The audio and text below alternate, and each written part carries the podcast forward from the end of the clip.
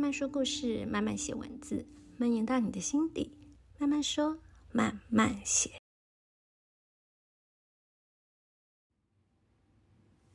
嗨嗨，大家这周过得好吗？这集我想要跟大家聊聊我自己个人养宠物的经验。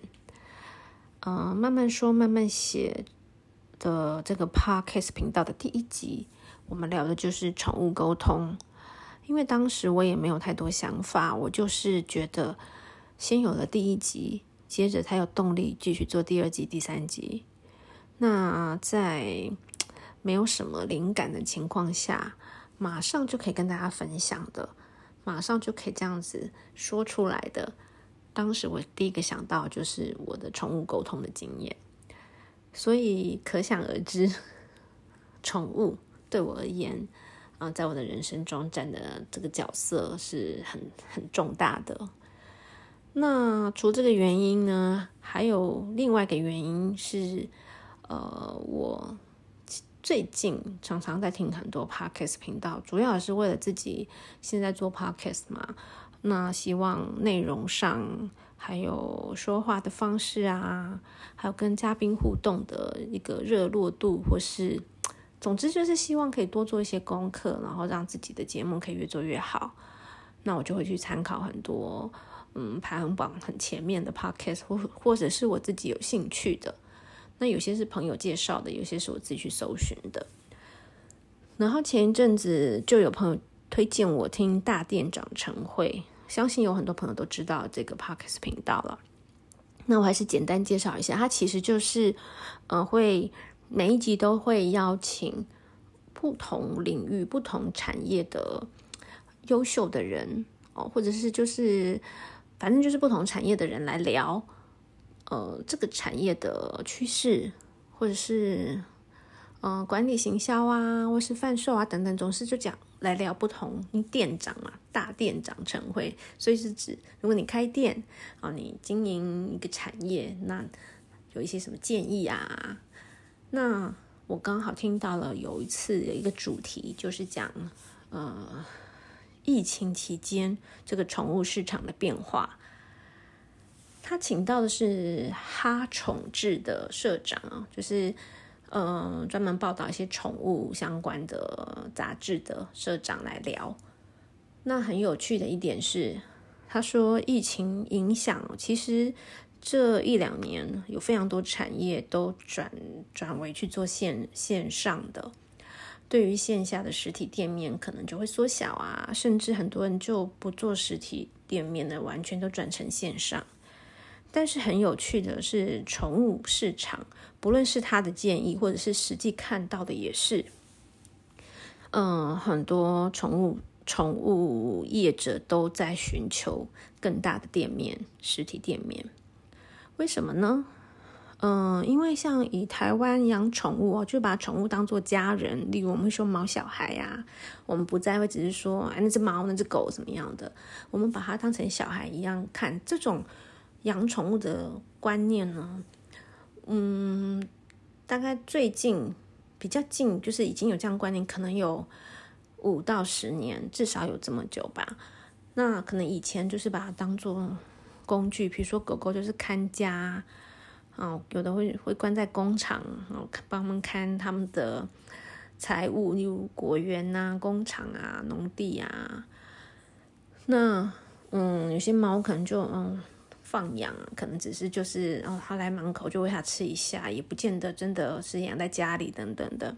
但是近五到十年来，其实宠物已经变成是陪伴啊、可能像像我对我来说，就真的像是我的小孩。我自己没有小孩，那我我养的宠物对他们对我来说就是毛孩子，他们真就是我现在就是把他们当做孩子看待啊。那。呃，至少他们都是家人，家人的一个陪伴的的一个角色，因此，嗯，其实会渐渐变成说，你会愿意花更多的心力跟金钱在关心他们上面，再加上我刚刚讲的这个观念的改变，其实已经有非常多年了。那当初呃一开始用这样就抱着这样的心态，可能还是领养的，然后呃很很爱他们，然后渐渐的这样养着养着养着，这些宠物也都老了，所以会有医疗的需求。这个医疗可能包含呃不只是医疗，因为平常就是会有洗澡嘛，可能还有寄养啊等等，它这些本来就都需要实体的店面空间。那还可能还有按摩，嗯，还有一些护理，就不只是不是只是洗澡而已，可能就是还有一些很像人会去做什么整肌呀，然后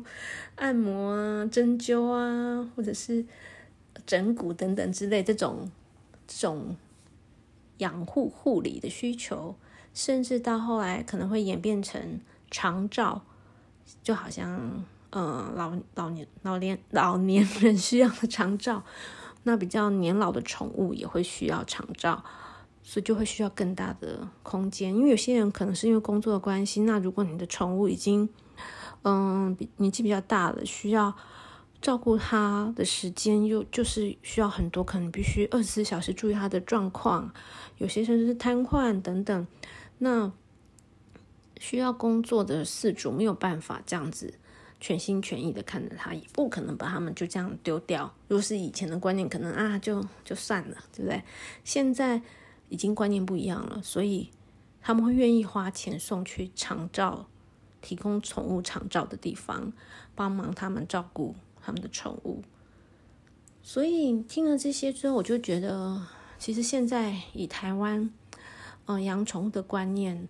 其实真的还蛮，已经算进蛮进步的了。嗯，因为我我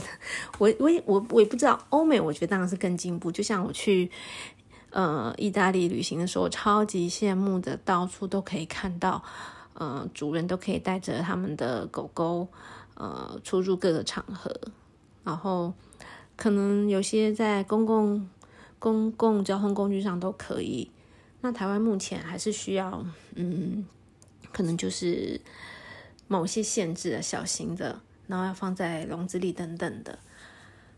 那更不用提。嗯、前几年我在对岸看到的是有比较好的啦，但是我还是觉得很多观念还是嗯，跟台湾还是有点差距的啦。至少我觉得以领养。代替购买这一点，在台湾已经不能说已经做，不能说做到完美，但是台湾已经大部分的人都有这样的观念。那我在中国待那段时间，我觉得大部分人都还是用买的。好，大家都觉得，嗯，去买一只，我比较少，已已经渐渐有，但比较少是领养的。而且最让我很惊讶是，嗯，我看过领养的或者是购买宠物的。他们都用快递寄寄宠物，我真的是傻眼，觉得怎么可以用快递寄生物，寄有生命的，就这样子放在快递盒里寄，我真的觉得不可思议。好，我们不要讲别的，我们回到我自己吧。这也是今天，呃，我想要来聊聊我自己养宠物的经验哦。那其实呢，我虽然讲了一副好像，嗯，宠物对我来说好像很多重多重，但是我其实真正自己养宠物，就是我自己的宠物，大概也不过就这十年吧。嗯，就我在台中开了自己的店之后才开始的，所以，嗯，我养我养动物的时间其实算很短。因为小时候，其实很小时候，我们家曾经养，现在讲起来也有点羞愧哦。就是很小的时候，我爸爸也曾经抱过一只别人家生生的小狗狗，然后可能就分了一只给我爸。那我爸就带了一只小狗回来，我还记得它的名字叫做 Happy，就快乐的那个 Happy。然后我跟我妹都非常开心。可是我们我们从从小，因为我们我们家呢，第一我妈妈有点洁癖，那我妈有点胆小，她很怕动物，所以我们从小就是没有不能家里是不能养狗的。那我爸爸突然带一只狗回来，我妈吓得要死。然后呢，再加上小狗又很调皮嘛，然后我还记得我爸就把那只小狗一放在我们家客厅，一放开，那小狗就乱窜。它一乱窜，我妈就尖叫。那我妈尖叫，我们也也把我们搞得很紧张。然后那只狗就在客厅一样，咻咻咻咻，跟子弹一样。因为小小狗真的跑得很快啊，会乱窜。然后我们家就被那只小狗搞得鸡飞狗跳的。然后呢，我妈就马上决定不行，就是它不能养在家里面，不能养在客厅里面。于是呢，就买了一个狗笼子放在阳台。但那只狗放在阳台，就是没有，都跟我们完全没有互动。然后我妈就是会给它一些。好像也不是给他饲料，以前真的是养了养狗的养动物观念，就是反正就是给他一些剩饭剩菜吧。老实说，我也一点都不知道是怎么照顾它。我妈虽然怕得要死，但是她还是觉得那是一个责任，一个生命，所以我妈就是会放会放食物在它的笼子里。那它越来越大，然后又会又会大小便等等的，好像也没有多久，我有一天那只狗就不见了。听说是我爸爸就把它带到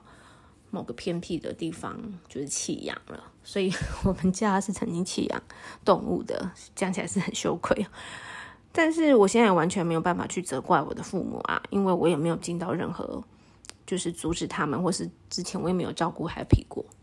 那我妹后来曾经跟我说，她曾经在我家附近还曾经看过很像 Happy 的狗在我们家附近，可能它要跑回来了。但是呢，它一看到我妹。就跑走了，可能因为毕竟我们对它也不好嘛。这是我小时候唯一的养狗的经验，然后之后我就从来没有养过其他宠物了，我们家也不准嘛。到了比较大了以后呢，我对狗狗的态度就是我不会很害怕，我不怕狗，但我跟狗也不会是那种。嗯，有的人家里虽然不养宠物，可是他们很喜欢狗，很喜欢猫，在外面看到猫跟狗都会过去啊，让我摸一下，哦，好可爱啊什么的。我就是那种哦，我不会怕你，但你也不要太靠近我，我们就保持个安全距离就好。然后我很怕狗狗一直流口水，所以我就会觉得，嗯，我我不会看到你就尖叫，但请你也不要来。靠近我，不要把你的口水沾到我的衣服上。我以前是属于这样子的一个状态，然后会开始养狗的契机就是后来我从台北搬去台中，然后开了一间店。那刚开店的时候呢，那个店的生意也不是很好，就就每天都很闲。然后有一天，我就在呃 Facebook 上面看到一个朋友，呃，就是。他也其实帮他的朋友求助，也不是他自己的狗。然后他就写了一个故事，他意思就是他们有一个大学生朋友，然后他是马来西亚的侨生，然后他要，呃，他他之前捡了一只流浪狗，那只狗是拉布拉多，品种是拉布拉多，然后嗯、大家都很喜欢那只狗，可是呢，嗯、刚好遇到了过年了。那那个马来西亚的乔生还必须要回回到马来西亚过年，那这段期间希望有人可以帮他照顾狗。那很多人都说不方便，他的朋友啊什么都没有人愿意，可能也是没有人有这个能力吧。那如果嗯、把狗狗送去宠物旅馆寄养等等的，嗯，算下来，嗯，两大概差不多要两个月。费用非常高，一个大学生来说有点负担不起，所以就是等于他的朋友就就上来求救，求救算求救吧，对，就问问看，就很急，嗯，就是希望有人可以帮忙照顾。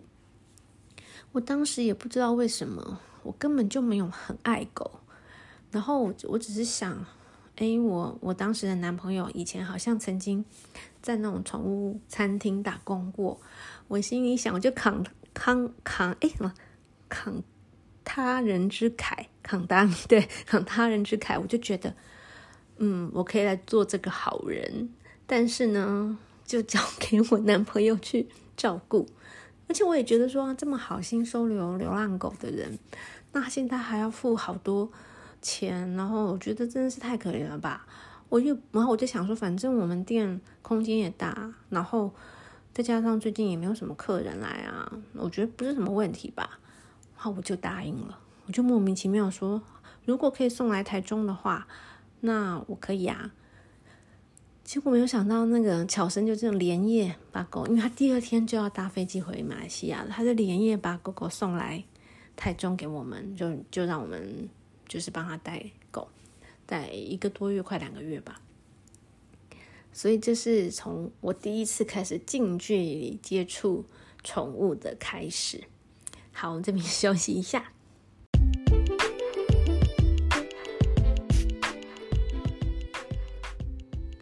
有人说，饥饿是最好的调味料。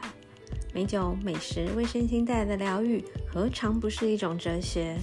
欢迎关注 Facebook“ 饥饿哲学家”粉丝专业。看一位主修哲学、辅修葡萄酒与咖啡的美食家能为你带来什么惊喜？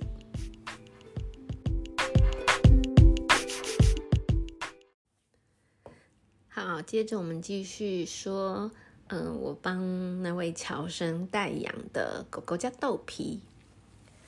据说他号称是阳明山狗王。嗯，因为那个马来西亚那位乔生他是文化大学的学生，所以之前他们住在文化大学附近嘛。然后据说跟他打过架的狗，全部都是他的手下败将。豆皮真的身材很好，是一只公公的拉布拉多，身材很精实、很壮，是没有赘肉那种。然后，但是它对人是很好的，很亲，不会咬人，从不咬人，但是。咬狗，很会打架，然后也因此就开始了我很多第一次，第一次带狗去踏青啊，然后开始了每天要遛狗的日子啊，还会开始去买一些狗的用具等等的，也因为狗狗交到了很多很多朋友。然后也发现，哎，原来店里有只狗。其实，嗯，当然，嗯，我们那时候我刚刚不是说我开店嘛，店里有一只店狗，有好有坏，因为毕竟有人怕狗嘛。那当时对我来说，就觉得我都养了狗，养了狗就是我的生活了。那我也只能，嗯，只能就是让你知道，你如果怕狗，那我只能就不做你这个生意了，因为这狗就是在这里这样。然后，但是我万万没有想到，我本来觉得我只是代养嘛，结果。嗯，当那个豆皮的主人从马来西亚回来，马上赶来接他要回台北的时候，一把他接走的瞬间，我居然我自己都没有心理准备的爆哭，我才知道原来只是这样养一个多月就养出感情了。狗就是，唉，让人受不了的一种生物。然后呢，我当时就决定，嗯，我要。养一只拉布拉多，而且当时已经就想好名字，因为我很喜欢吃海胆，日文就是乌尼，所以我当时就说我要养一只黄色的拉布拉多，因为我就拿豆皮当样本嘛。所以其实我其实还蛮能理解，有一些人会只喜欢或只养某一种品种犬，有些人会很不屑啊，觉得哦，你这样才不是真的爱狗诶，你就只养什么狗？其实有可能就是因为他就对这种狗比较熟悉啊。因为每种狗的个性不一样，像我当时我也是觉得，我只养，我只想养拉布拉多，因为我对拉布拉多熟悉，我也不懂其他的狗。那我觉得拉布拉多很稳定，然后样子也是我喜欢的，所以我当时就决定，但是我绝对不购买，因为豆皮也是在路边捡到的。那那时候我就觉得，我那时就已经有知道，嗯，呃，以领养代替购买。但是我当时的想法非常的简单，我就认为，对啊，因为路边就已经很多流浪狗啦，然后收容所里面也很多，所以如果再加上领养不用花钱，所以不用花钱又可以救只狗，就是好事啊。我当时其实想的很单纯，但是等到我开始要去找这些呃什么收容所啊，还有一些救助流浪动物的一些。协会等等，他们的一些领养的资讯的时候，我才渐渐知道，其实并不只是救流浪狗，你不不去购买的话，是减少需求。不知道你们有没有看过，嗯、那种专门在生小狗的种狗，不论公母都很可怜，嗯、就是。他们大部分都不会去帮这些狗整理他们的清洁，也不会给他们吃太营养的食物，因为他们的任务就只是不断不断的、尽可能的一胎接一胎的不断交配，不断不断生产出小狗。小狗不管怎么样看起来都可爱，所以只要小狗小小的放在橱窗里，你就会去买，愿意买。我说不是对不起，我说的你是会买的人就会去买了。但是你有没有想过，其实这些呃营养条件不好、卫生环境很差的这些爸爸妈妈生出来的小狗会健康吗？我有个朋友，就就前几个月的事情而已吧。他他可能不知道我对于这种事情是比较敏感的，他竟然还来跟我说，嗯、他买了一只小的贵宾，花花了几万块吧，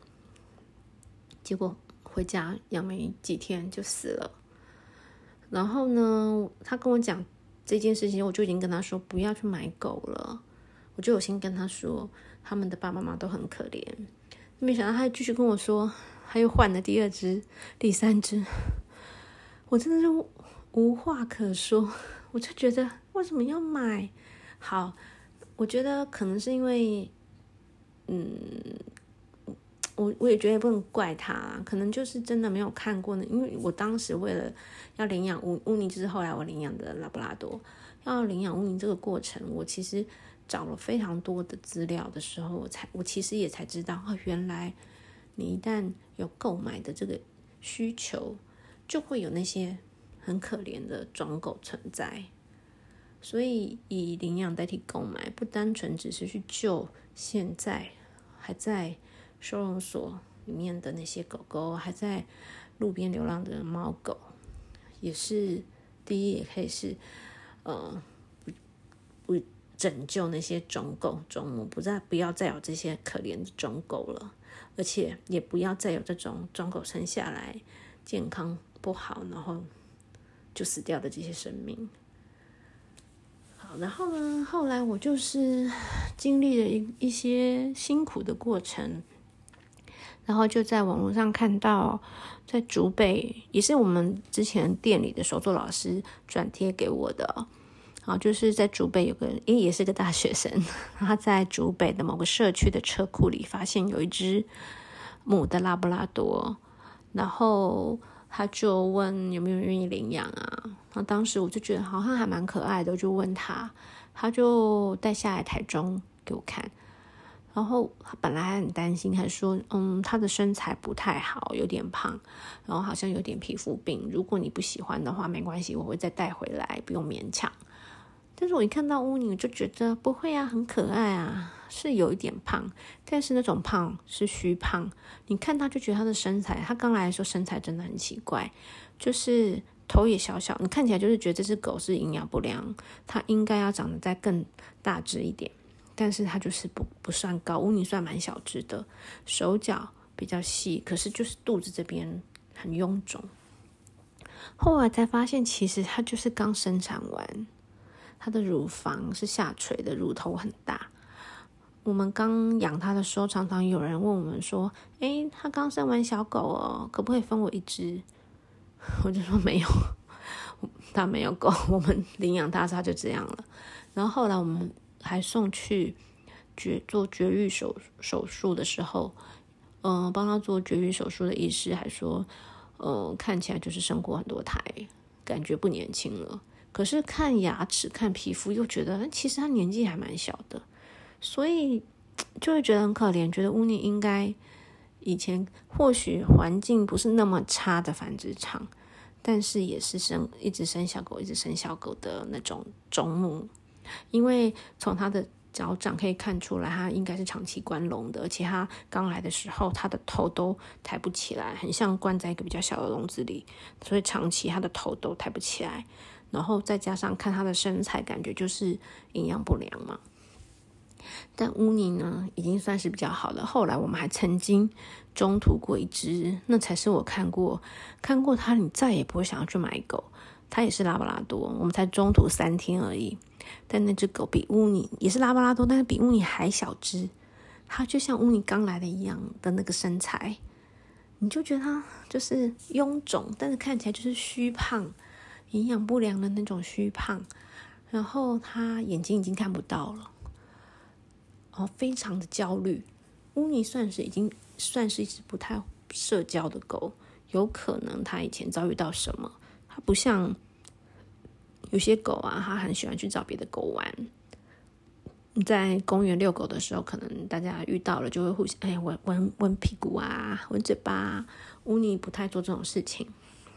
它都会躲在我们的脚边。乌尼刚来的时候，那我们中途过的那一只更可怜，它不只是不跟狗玩，它不跟人我们。因为当初中途原因是因为它其实之前有一个有一个照顾他的爱妈家里发生了一些变故，所以不能继续照顾了。所以当时他就想要问有没有人可以帮忙中途。但他那只狗一来我们家之后三天，来三天三天都没上厕所，包含尿尿哦，我们都紧张的要命，觉得它也不尿也不大便，那这样子怎么可以啊？然后因为这样，后来那个爱妈就跑跑来。然后那个艾玛一来一带回去，他就愿意上厕所了。他就比乌尼更紧张，所以你可以知道，像这样的狗，它以前是遭受过怎么样？我觉得都算是可以说都是虐待啊。所以经历看过这些事情，就不会想要再去购用购买的。我宁愿你都不要养狗，你可以找别人家的狗玩就好了，但不要去买狗。然后接着我们又，我又有一天又不知道。怎么回事？又在网络上看到，也是某个爱妈的相簿，然后看到一只很帅的黄金猎犬。那当时一开始我是没有很注意它，因为我觉得这这只这么帅，一定很快就会有人领养了。但它过了几个月，那只狗都一直在。然后有一天就看到那个爱妈说：“嗯，再没有人要领养的话，已经要排入就是。”要送出国，因为其实台湾是有一有一些流浪狗都会定时，呃，有一些流浪狗协会都会定时送出一些狗狗出国，因为他们觉得，国外的养狗的环境比较好；第二是国外的人很多，尤其美国，他们可能并不会在意什么品种，然后他们领养狗的风气可能比台湾更好，所以很多。在台湾不受没有那么讨喜的狗狗送出国都很快就被领养。当时我就觉得这只黄金这么帅耶，怎么会没有人要领养啊？我也不知道，我就一时冲动，我就问我男朋友说：“嗯，你想不想养黄金猎犬？” 然后他就说：“有照片吗？”我就给他看。那你看，我而且我还特别挑那种超帅的嘛，在草地中这样哇，迎风吹着他的那个毛，这样很帅的。他就说在哪里呀？我说在高雄，然后他就说去看一下。我还记得我们当时还找了，就是之前也是我有邀请他来聊意大利生活的老王，他当时还在台中，我们就一起带着乌尼去看尼克。然后为什么叫尼克呢？因为我记得没错的话是这只黄金猎犬，它当时也是从收容所救出来的。在台南的还是哪里的收容所忘了，然后，呃，好像当时他的栏位号码还是什么号码是十七吗？就就是之前林书豪在尼克队的背号，然后他们当时就觉得说，你知道这些爱妈们都要想尽办法，就是取一些名字，让这些狗狗很容易被引起注意，被看到嘛。他本来想要取名叫林书豪，可是我觉得实在 太太俗气了吧，我猜。后来就决定那就尼克队的尼克，所以他的名字这样来的。然后尼克是一只很高、比较高大的黄金猎犬，就是那种颜色偏深色，比较像就红棕色的。有一有一种黄金猎犬，它比较矮，比较胖。圆圆胖，大多一般人看到觉得对黄金猎犬的印象应该是那种奶油色的嘛。那有另外一种颜色比较深一点点的，比较红棕色的毛的。那这种黄金猎犬通常比较高，会比较高一点，然后可能比较算是比较高瘦型的，不是那种圆圆胖胖的。尼克就是属于这种红色的毛，然后高瘦型的。尼克也是一只超可爱的狗。但是他来的时候年纪已经很大，所以我们大概养了他大概养了三年多左右，他就有一天因为呃，就是就他就突然非常突然哦，它就突然遛狗遛到一半，它就突然趴在地上就不走。那当时我以为它是偷懒，后来它那一阵子每天只要出去散步，它就会会走到一半像腿软一下一样就趴在地上，但它休息一下又会继续走。后来才知道，其实它就是那时，呃，他的身体里有肿瘤，然后可能肿瘤有的时候会造成一些出血，那他可能一时就是有点像头晕那样，他就走不动了。所以当我们发现他，他的脾脏还胰脏，我有点忘记。然后后来转移到心脏，所以他那时身体里已经有两颗肿瘤。那当时的做法呢，嗯，就是他会，他可能会突然肿瘤破裂，就要大失血，那你可能就要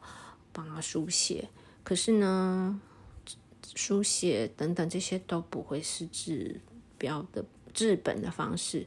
因为肿瘤还是会继续的破裂嘛。那除非你把肿瘤就开刀拿掉。但因为他的在的位置非常不好，而且尼克的年纪已经非常大了，所以最后呢，我们就选择就就是一种安宁的方式。然后尼克就在某一天睡觉的时候，我猜可能就是肿瘤就破了吧，然后他就就休，可能就休克，就是反正在睡着的时候就走了。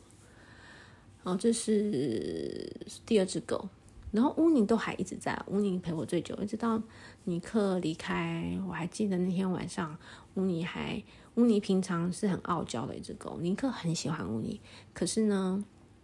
乌尼总是一副哼，不想理你那种感觉。可是尼克走的那天晚上，一直到宠物礼仪公司来接走尼克的是呃遗体之前，乌尼都一直靠在尼克的身边。就是像要陪着他，一直靠着他。我把乌尼赶走，他还是一直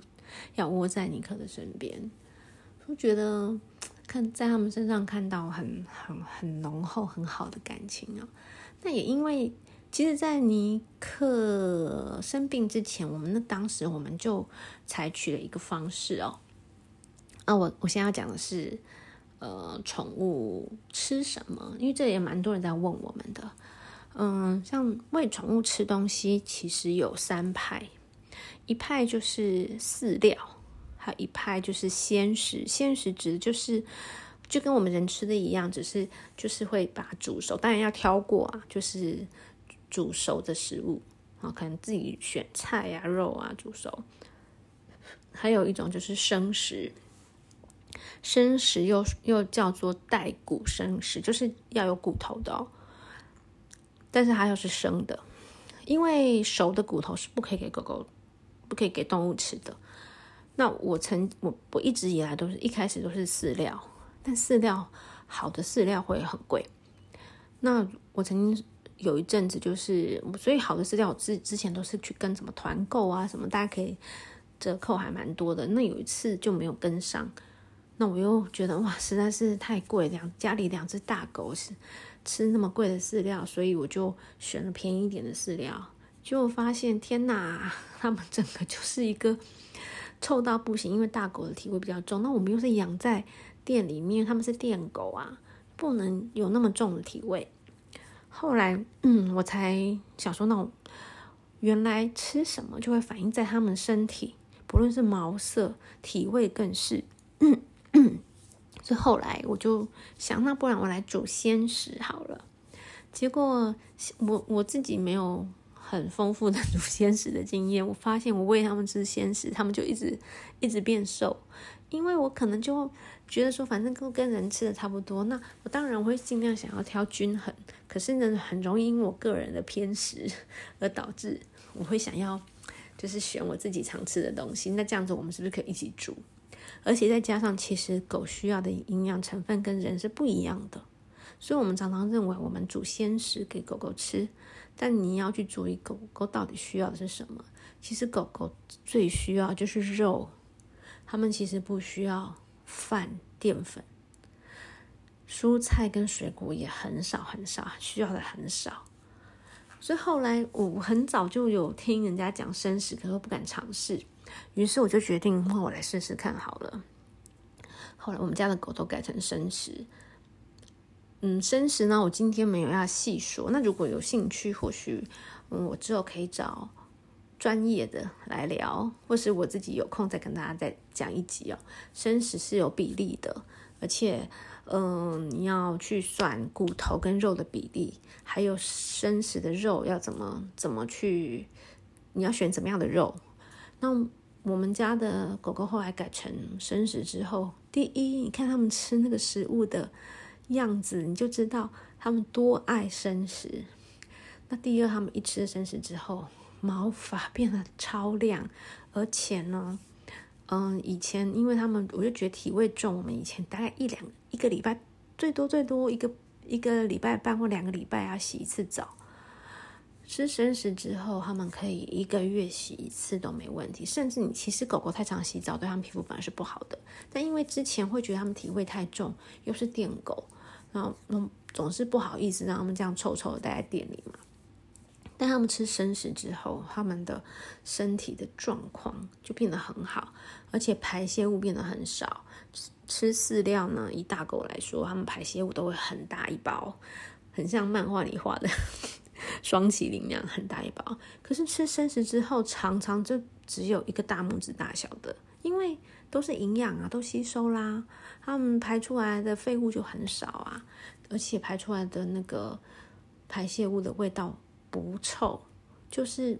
有一点点很像肉的腥味那样而已，并不像一般大家对于狗大便的味道就很臭那种感觉。然后呢，整个体态也变得非常好，所以我非常喜欢。我自己是推崇尚给宠物吃生食的，像猫咪吃生食好处就是可以让它多多摄取水分，因为猫咪很容易有泌尿系统的问题嘛。那通常我知道有很多人给猫咪吃生的肉泥，因为肉里面的水分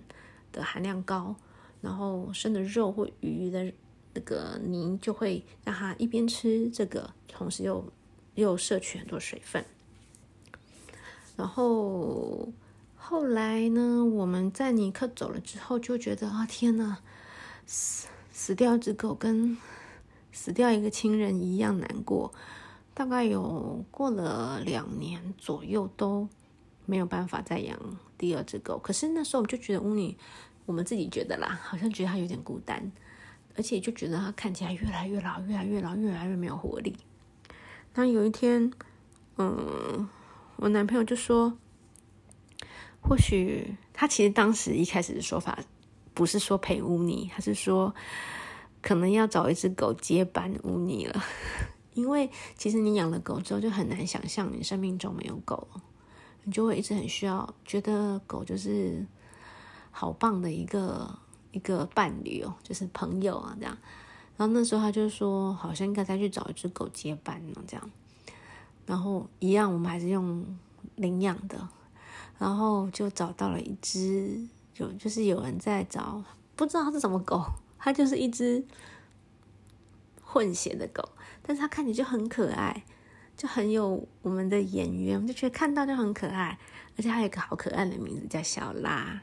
所以后来我们就又领养了小拉。然后呢，小拉是我们就算算是从幼，因为它在它是在大坑的山上被捡到的，捡到的时候就很小，才也就一两个月，所以它就是从很小很小的时候来我们家的。嗯，乌尼跟尼克都算是，呃。中老犬了，然后小拉是我们第一次从幼犬开始养，所以要教它大小便，教它定点大小，还是要在外面大小便，所以可能当时很多我们店里的学生都 都曾经看过小拉，当时常常会突然就在教室里，明明教过他，但他有时候就为了要博取关注，跟小朋友一样。就突然在很多人都已经好到齐了，到教室了，准备上课的瞬间，诶，他就尿一泡尿在教室中间给你看，就嘿，我尿尿啦，这种感觉。然后，总之，小拉也是一只很妙的狗啦。然后后来我就把它是梗犬跟。我猜是黄金，因为它的毛从背面看，有的时候我都觉得很像以前尼克的样子。但它就是小的时候没有想过，它现在会长这么大。它长到后来，它就介于乌尼跟尼克中间，也算是一只不小的狗。然后，嗯，两年、三年、两年多前，我搬去上海的时候，就把它们都带过去了。然后我之前先回来了，那因为一些手续的疏失，本来认为应该很快还可以跟我一起回来，那一直到现在他还在上海，嗯，目前不太确定，呃，能够顺利回来的时间还在努力中。好，这是我自己养三只狗狗的经验。然后，然后，其实跟大家分享的原因也是想让大家知道，说，嗯，尽量，我想还重点就是不要不要去购买，因为真的在流浪的狗狗太多了，而且其实像我啊，一开始说喜欢拉布拉多，养了尼克之后又说，嗯，我只喜欢拉布拉多跟黄金，现在养，然后我那我当时我还记得我当时就说，所有的狗其实都还不错，我就最不喜欢梗犬，我我曾经说过这种话，但我养了。养了小拉之后，又觉得，嗯，我现在应该没有什么狗不能养了吧？就觉得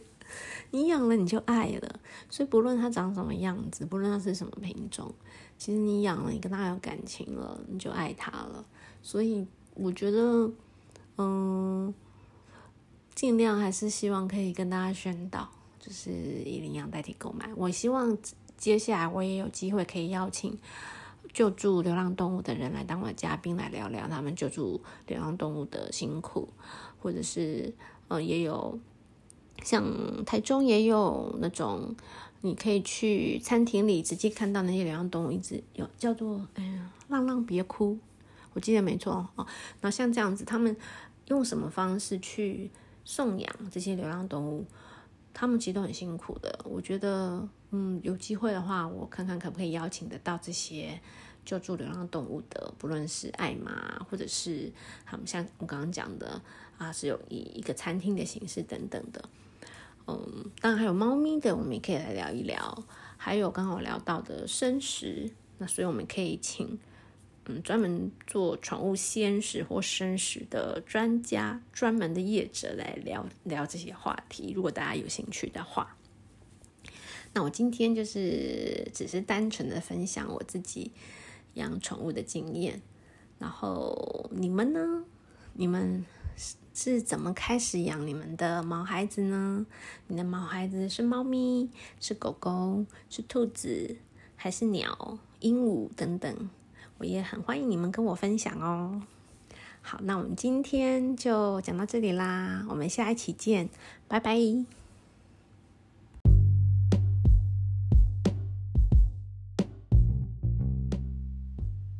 今天的慢慢说慢慢写，你还喜欢吗？如果有想听的主题，也欢迎跟我分享哦。有任何的意见，都欢迎到慢慢说慢慢写的 Instagram 留言，让我知道。那么我们下次见喽。